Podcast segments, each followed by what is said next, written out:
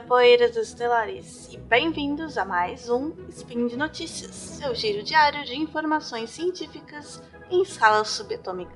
Eu sou a Nanaka e hoje, dia 29 Nixia, no calendário Decatrium, festival no último mês do ano, e também conhecido como dezembro, 29 de dezembro no calendário gregoriano, falaremos sobre tardígrados, aí, em homenagem ao Fencas, é, nanorobôs feitos de alga e, e num spin-off do Contrafactual 54, como fazer download de informações no cérebro.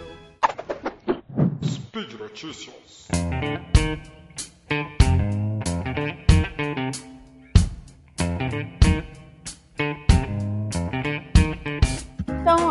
Notícia é sobre a capacidade dos tardígrados de se manterem vivos mesmo após, uma, mesmo após se desidratarem. É, como vocês talvez saibam, ou talvez não, os tardígrados são animais microscópicos, porém multicelulares. São animais mesmo, eles têm patinhas, boquinhas, homem e. Enfim, são animais relativamente complexos, apesar de serem microscópicos e serem basicamente uma bolsinha de células sem órgãos muito definidos. É, e eles são os animais, um dos animais mais. Uma das espécies, na verdade, tem várias espécies de tardigrados, mas o grupo, esse grupo é conhecido por serem por ser muito resistente a todo tipo de intempéries, né? Eles podem sobreviver à seca, sobreviver ao espaço, temperaturas, né? Já tem relatos de tardígrados que foram encontrados em rochas que vieram do espaço, provavelmente foram levados da Terra mesmo e voltaram. E sobrevivem a altas temperaturas, baixas temperaturas, fome, seca, e permanecem, podem, eles podem permanecer secos por séculos. E aí, quando conseguem água novamente, eles se reidratam e uf, continuam vivendo. Então, tardígrados são realmente impressionantes. E uma pesquisa apresentada na, durante uma conversa na Sociedade Americana de Biologia Celular neste mês, na Filadélfia, é, por Thomas Boothby, um pesquisador, é, conseguiu novos dados sobre como que os tardígrados podem sobreviver à seca, à desidratação. Né? Eles descobriram um, um tipo de proteína que é único nos tardígrados e parece ser crítico para essa habilidade de resistir à seca, resistir à desidratação. Essas proteínas, elas formam um gel que, em condições de pouca água, preservam as outras proteínas na sua forma, protegendo elas da degradação. Porque, como eu já disse em outros spins também, sempre repito, a forma da proteína é o que define a função dela. E essa forma, ela existe por conta de vários fatores das partes da proteína, né? Ela é formada por uma sequência de aminoácidos, algumas partes se atraem umas às outras e acaba fazendo essa forma, além de também algumas partes serem hidrofóbicas, ou seja, elas repelem a água, né? elas tentam ir para longe da água, e outras partes serem é, hidrofílicas, que tentam ficar perto da água, e isso vai formando, isso vai fazendo essa forma.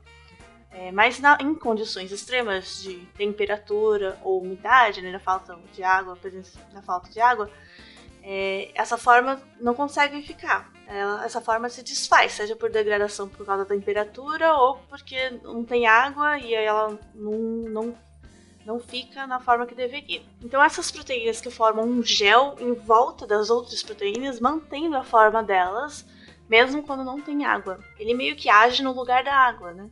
E os pesquisadores identificaram essas proteínas procurando por genes que eram ativados durante períodos de seca. E aí, através de uma série de experimentos, eles demonstraram que essas proteínas existentes no, no tardígrado, especificamente na espécie Hypsibius do Giardini, essas proteínas também permitiam que uma levedura e algumas bactérias sobrevivessem à desidratação da mesma forma. Então a proteína também funcionou em, outros, em outras espécies quando aplicada. E além disso, essa proteína também conseguiu estabilizar a função de algumas enzimas em condições de pouca água. Então, essas proteínas do, dos tardígrados, que foram chamadas de, de, proteínas abundantes em citosólicos solúveis em calor, é, foi demonstrado que qualquer uma delas, né, em experimentos in vitro, conseguiram manter uma outra proteína chamada SH3 né, na sua forma tridimensional. Essa SH3 é comum em animais, incluindo humanos. Normalmente ela ela se vira para lá e para cá entre, entre as, entre a forma 3D ou sem forma, né? Que sem forma seria tipo, aberta, assim. Mas ao adicionar essa proteína dos tardígrados, fez com que a, a versão não dobrada, né, que a gente chama de dobrado quando ela está na sua forma tridimensional. Então a versão não dobrada desapareceu da, da solução, ou seja, ela manteve todos dobrados. É, não ficou claro pelo experimento se a proteína do tardígrado, na verdade, ela, se ela consegue fazer com que as SH3 não formadas, é, as SH3 abertas, voltassem a se formar, né, a, voltassem a ter sua forma, voltassem a se dobrar na forma 3D, ou se ela simplesmente mantinha as que estavam na forma 3D e não deixava, eh, não deixavam e não deixava que elas se, de, se abrissem. De qualquer forma, o resultado é o mesmo, né? Não temos proteínas des, é, de, des, desnaturadas. E até observando a forma né, dessas proteínas dos tardígrados, resistentes à, à desidratação, como forma é muito importante. Então eles viram que a forma da proteína é como se fosse um haltere, né, aquele de pezinhos de levantar peso, que é um, são dois, duas pontas enroladas conectadas por um, um fio de, de aminoácidos, né, uma sequência de aminoácidos e conectadas por um, uma linha, né? E, e aí o que eles o que eles acham que está acontecendo é quando existe uma situação de seca, normalmente a, as proteínas sensíveis à seca, ou seja, que precisam da água para manter sua forma, elas se desnaturam e ficam abertas e acabam criando, acabam se aglomerando em formas sem funções, né, criando uns lixos aí que atrapalham tudo e acaba levando a mau funcionamento. Porém, nos tardígrados com essas proteínas especiais, numa situação de seca, os genes que codificam essas proteínas são ativados, aí elas são produzidas e os, as pontas delas é, elas têm uma, um sítio de ligação com as outras proteínas. Então elas vão lá, envolvem as proteínas importantes e impedem que elas percam sua forma. E, ela, isso faz com que fique num estado dormente, né? Porque a proteína também não vai poder mais fazer a sua função porque ela não vai poder interagir com outras proteínas. Mas ela vai estar encapsulada nesse gel, que é a proteína especial do tardígrado, até que seja adicionado água novamente, e aí o, essa proteína especial ela também é sensível à água, ela vai se desenrolar e aí vai, tudo vai voltar ao funcionamento normal. Então assim que o tardígrado ressuscita da morte por desidratação. Então é incrível saber como isso acontece no tardígrado e ver que, que, que evolução conseguiu fazer, né? Vai, ver, ver o que levou à evolução e, além disso, essa descoberta é muito legal para a gente poder aplicar em outras coisas, na preservação de proteínas, tanto é, em medicamentos quanto em qualquer outra aplicação possível. E quem sabe um dia a gente consiga fazer um melhoramento humano aí com essas proteínas de tardígrados, né? Muito bem, nossa segunda notícia, então, como eu disse, é sobre nanorobôs feitos de alga e que pode inclusive ajudar a tratar o câncer. Então, como é isso? Na verdade, não seriam nanorobôs, porque eles não são programados, é, nem são muito exatamente projetados, né? Na verdade, eles são uma alga que os cientistas da, da Universidade de Hong Kong, liderados pelo professor Li Zhang, eles conseguiram manipular para que ela fizesse o trabalho como se fosse um robozinho remotamente controlado e sendo capaz de é, aplicar, né, levar medicamentos, de ser o vetor de levar medicamentos até o local desejado ou ajudar a ter diagnósticos e até tratar o câncer. É, essa alga, na verdade, é chamada espirulina e ela tem essa, como o nome da indica, né? Ela tem essa forma de espiral, é uma espiralzinha assim bem pequenininha. E como ela é orgânica, né, um material orgânico, ela é biodegradável. Como se fosse um robozinho biodegradável e não é tóxico. Então é perfeito para você colocar no corpo e esquecer ele lá, e aí ele pode ser absorvido em qualquer parte do corpo que não vai ter problemas. Mas né, eu tô falando que ele é um nanorobô, então como que ele é controlado? É, essa espirulina é, é banhada em uma, em uma solução magnética que faz com que, primeiro, também seja possível controlar melhor a, a taxa em que ela vai se degradar, né, o tempo que ela vai demorar para se degradar, e também controlar a direção que ela vai tomar no corpo através de campos, campos magnéticos, né, e ímãs. Então você controla ela por fora do corpo, é, direcionando um ímã e fazendo com que ela vá para a parte que você deseja. E durante testes, um enxame desses, desses nanorobôs de espirulina é, que medem cerca de alguns milionésimos de metro. Então, um enxame desses robozinhos foi guiado através, de, através do estômago de ratos. Foi guiado magneticamente até locais, localizações específicas em estômagos de ratos.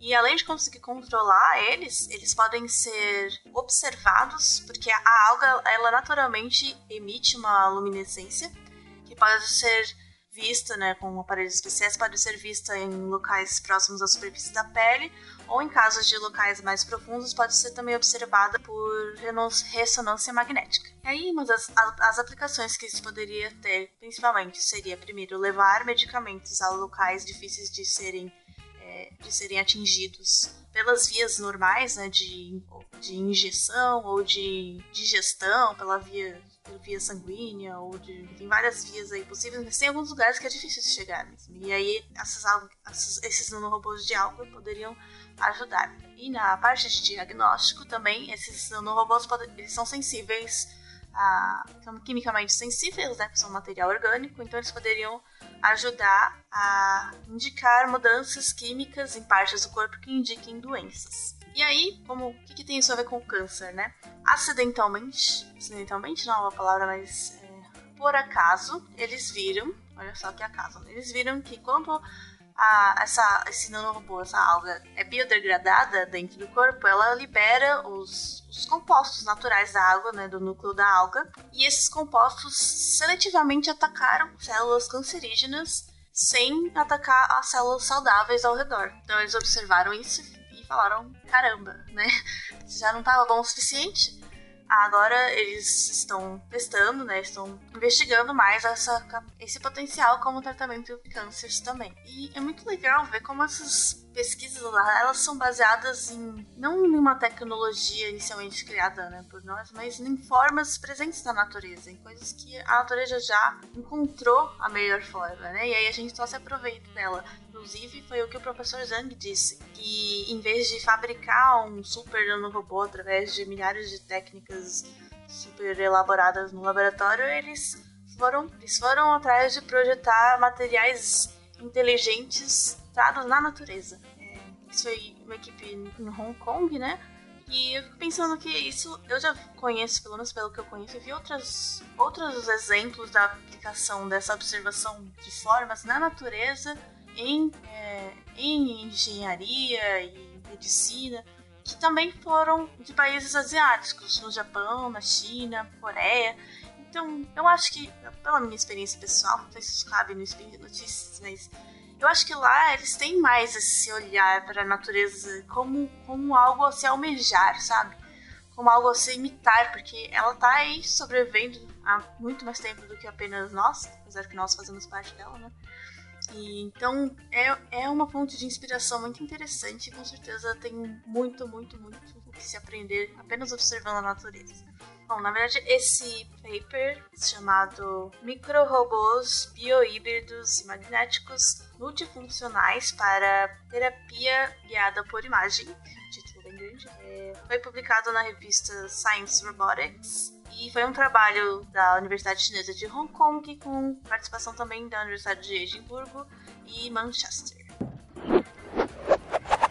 E por último, num spin-off do Contrafactual, cientistas injetaram informações em cérebros de macacos. Em um trabalho realizado por dois cientistas na Universidade de Rochester, nos Estados Unidos, eles conseguiram introduzir a informação diretamente no córtex premotor dos macacos, que é onde o cérebro, o cérebro planeja movimentos. Por exemplo, quando você leva um susto, existe uma série de reações, um susto mesmo, sei lá, qualquer sinal, por exemplo, um sinal vermelho, parar, até você pisar no freio, tem uma série de reações no, seus, no seu cérebro, né, dos olhos, para os neurônios, que levam até o córtex pré-motor e lá existe o planejamento da ação de pisar no freio, a ativação né, do caminho já aprendido.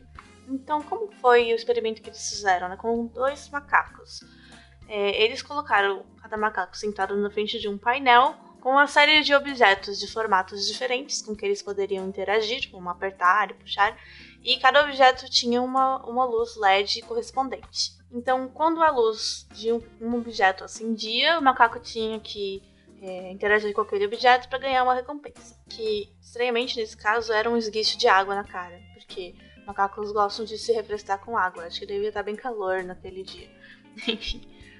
E cada objeto também tinha uma interação diferente. Por exemplo, o botão tinha que ser apertado, uma maçaneta tinha que ser puxada e assim por diante. Bom, e aí, depois que os macacos aprenderam a jogar o jogo, eles colocaram eletrodos nos seus cérebros e, e cada vez que uma luz acendia, os eletrodos é, tinham uma descarga pequena de energia, né? Dava um choquinho.